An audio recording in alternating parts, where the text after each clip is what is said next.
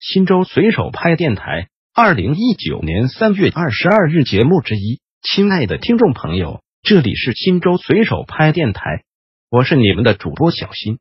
下面就由我给大家播报新州随手拍节目。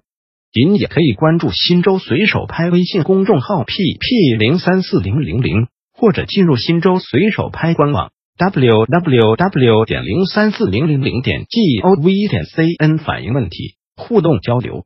新州随手拍发起了新州改革创新金点子征集，已经有不少金点子涌现了，快来看看你的入选了吗？已经入选金点子的朋友，您可千万别骄傲哦，还可以继续参与。提出其他金点子，没有入选的金点子的朋友，工作人员基本都在帖子下方留言了，请规范表达，再接再厉。还没参与金点子征集活动，那您也太 out 了，什么 thought 的活动居然还没参加，请快快参与进来吧！参与方式在本文下方哦。请叫我李超越已经出点子了，农村环境污染问题不容忽视。近年来，市委。市政府对城乡统筹工作非常重视，农民收入逐年增长，生活水平大幅度提高，农村环境整治的力度也逐步加大，农村环境有了明显改观，涌现出一大批文明村、卫生村。在肯定成绩的同时，也经看到脏乱差现象在农村依然存在，垃圾随处堆放，污水任意排放，污染了环境，影响了农业生产，影响人们的生活质量。农村环境污染的主要成因有：一是农村生活污水未经收集、未经处理，随雨水管道一起排放；二是生活垃圾堆放场地没有防渗处理设施，没有污水截流墙，污染物经雨水浸润，同雨水渗入地下，污染地下水或流向下游，污染下游环境；三是零散养殖疏于监管，粪便随雨水漫流，污染周边环境。四是农村家庭作坊污水随意排放，五是农业生产过程中农药、化肥的过多使用，造成环境污染。六是城市化建设过程中，大量的建筑垃圾向农村转移，农村成了城市废弃物的消纳地。为了加快农业面源污染治理和农村污水垃圾处理，改善农村人居环境，加快美丽新州建设步伐，特建议如下：一、加大资金投入，市委。市政府要把农村环境整治项目作为基础设施工程来抓，加大各级财政资金的投入，重点解决农村生活污水的收集和处理问题，解决农村环境整治资金投入不稳定、基本靠自筹的尴尬局面。二、强化环境保护和面源污染的监管力度，建立日常的巡查制度，出台奖惩办法，严厉打击非法排放污水、随意毒放垃圾等行为，使不改排。不想排成为一种新常态。三、加快对农村污染治理技术研发，有关科研部门及推广机构要加强对农村污染治理技术的研究，引进消化国内外先进技术，探索一条符合新州实际的治理模式。四、加大宣传力度，提高农民的环保意识。一是积极开展环保宣传活动，培养和增强群众环保意识，形成良好的生活习惯。二是引导群众采用各种先进适用技术，减少农业面源污染；引导群众推广高效、低毒、低残留农药代替化学农药，使农药施用强度逐年减少；引导群众推广秸秆还田和播种绿肥及增施有机肥等措施，不断提高土壤肥力水平；引导群众推广测土配方施肥技术，防止化肥施放过量，造成土地板结和环境污染。引导群众逐步推进喷灌、微灌等先进灌溉技术，减少化肥农药进入自然水体。五、科学划定畜禽水产禁养区、限养区和养殖区，规范养殖行为，积极推进畜禽水产的规模化、生态化养殖。六、强化农村生活垃圾集中处理。一是生活垃圾要集中存放，二是生活垃圾堆放场地应经防渗处理，设置污水截流墙。防止污水漫流。三是完善户清扫、组保洁、村收集、镇转运、县处理的运作模式。四是扩大垃圾清理的覆盖面，建议在集镇周边道路两侧环境集中整治的基础上，逐逐步将整治工作向纵深推进。对过去积存下来的垃圾、进行根本性清理，并力求做到清理一片，维护一片，使农村生态环境有一个根本性改观，使我们的农村都变成美丽乡村。选择不需要解释，已经出点子了。农村垃圾治理的三点建议：农村垃圾治理是建设社会主义新农村过程遇到的一个突出问题，事关农民生活水平的提高和农村环境的根本改善。近年来，我市持续推进农村人居环境治理工作，县乡纷纷将农村垃圾治理作为美丽乡村建设的重要内容，通过一系列措施，使农村环境卫生状况明显改善。但也存在不容忽视的问题，表现在农村垃圾成分复杂，乡镇农村垃圾管理队伍薄弱，基层环卫工人待遇低，招聘难，乡镇环卫经费不足，环卫理念未深入人心，居民素质有待提高等。为此，建议如下：一、减量化、资源化、无害化。首先是减量化，就是要从源头上消除和减少垃圾的产生量。并通过对垃圾进行分类，最终减少垃圾的处理量。其次是资源化，就是提高垃圾中资源的回收率，实现资源和能源的再生利用，将垃圾变废为宝。最后是进行无害化处理。减量化、资源化、无害化，三者是紧密相连、不可分割的。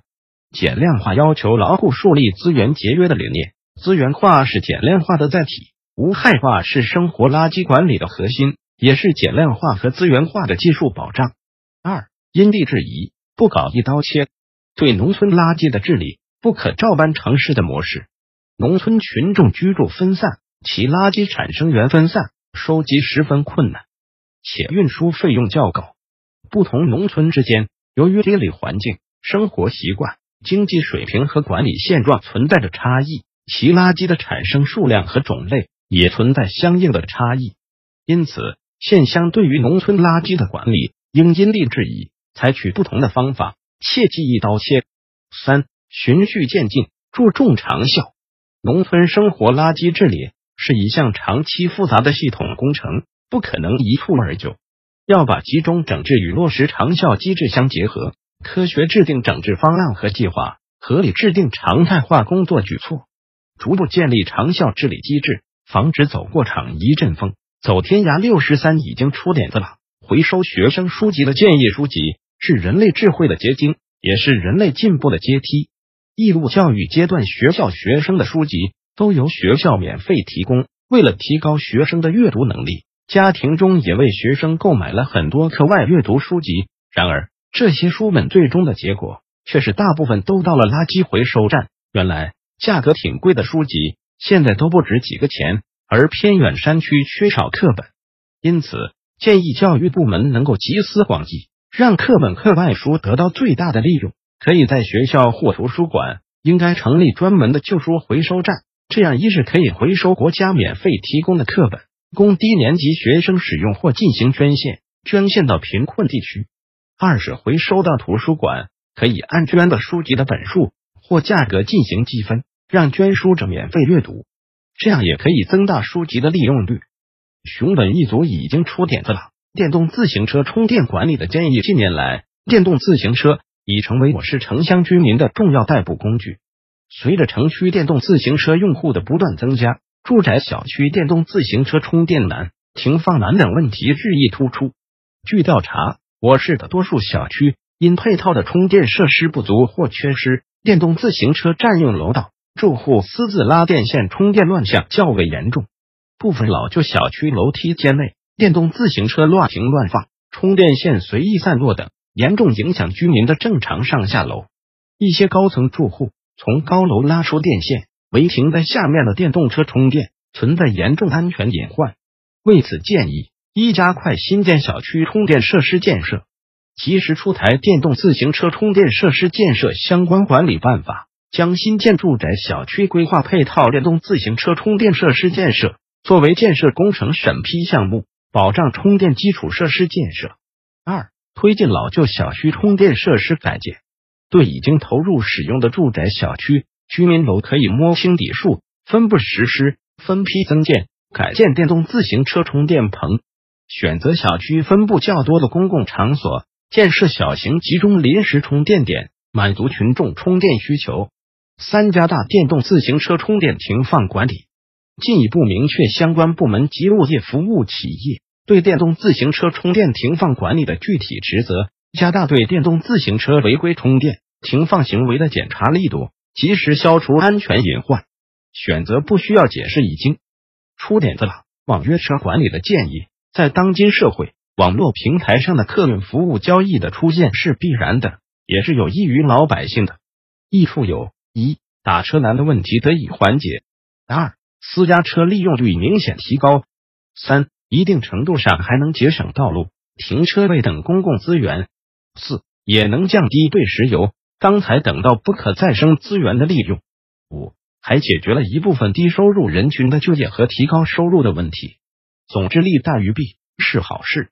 但是，网络平台上的客运服务交易也属于政府应当管理和引导的客运服务范畴，因此而产生的社会责任、行业利益应由政府承担和享有。这些专车网络运营公司承担不起这种社会责任，同时不应垄断享有这种行业利益，造成新的行业垄断和壁垒。为此，建议应当将网络平台上的客运服务交易与现在的出租车行业一并纳入客运管理范围，引导、管理、调控网络平台上的客运服务交易，让两者之间相互补充、相互竞争，共同提升服务品质，化解社会矛盾，维护社会稳定，预防此类事件发生。